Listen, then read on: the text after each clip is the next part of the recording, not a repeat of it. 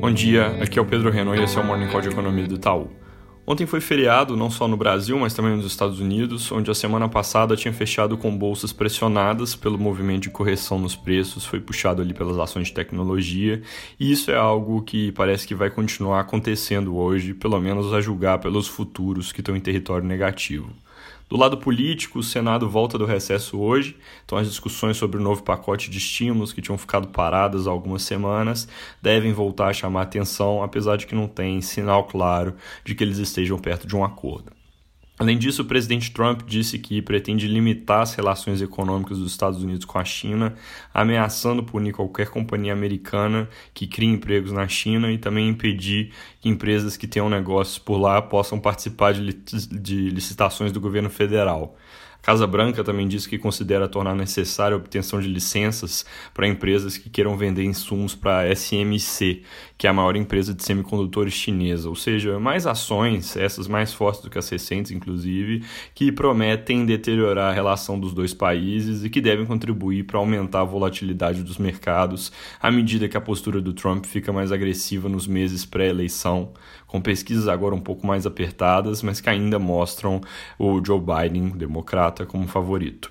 Na China, ao longo do feriado, saíram dados positivos de balança comercial. Eles mostraram alta de exportações em 9,5% em agosto, na comparação com o mesmo período do ano passado. Essa alta impulsionada pela reaceleração da economia global e por demanda de suprimentos médicos. Importações, por sua vez, estão 2,1% abaixo do ano passado, apesar de que os indicadores de consumo doméstico estão se recuperando em um ritmo bom. Indo para a Europa, mais uma rodada de risco em torno do Brexit, com o governo inglês ameaçando uma saída sem acordo, como aconteceu na mesma época do ano passado, para tentar melhorar os termos da negociação logo antes da volta das conversas entre os dois lados, que acontece hoje casos de Covid ainda subindo na Espanha e na França, já acima do pico de abril, mostrando aceleração na margem no Reino Unido. Já nos outros países não tem tendência clara de alta. Mortes na região como um todo ainda bem próximas das mínimas. Aqui no Brasil, as curvas da epidemia continuam recuando gradualmente.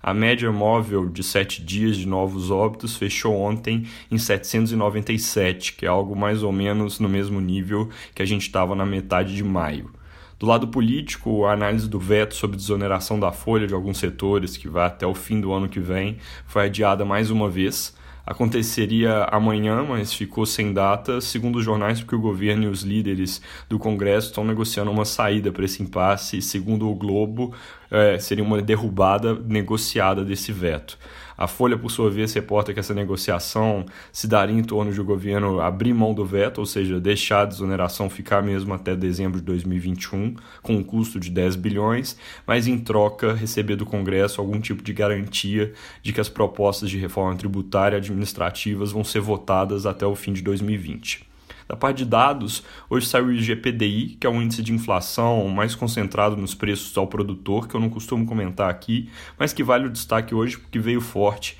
com alta de 3,87% em agosto, isso acima do teto das expectativas de mercado, pressionado por bens agrícolas e minério de ferro,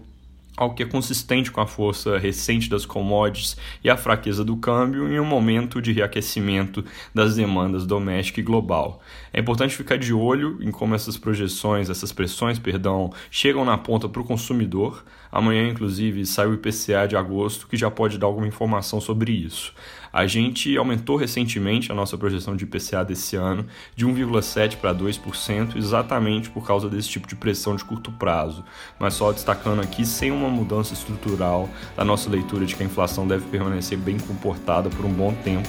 uma vez que o principal componente do IPCA é preço de serviços e esses dependem da situação do mercado de trabalho, que ainda não trazem nenhum tipo de pressão nesse momento. É isso por hoje, bom dia e boa semana.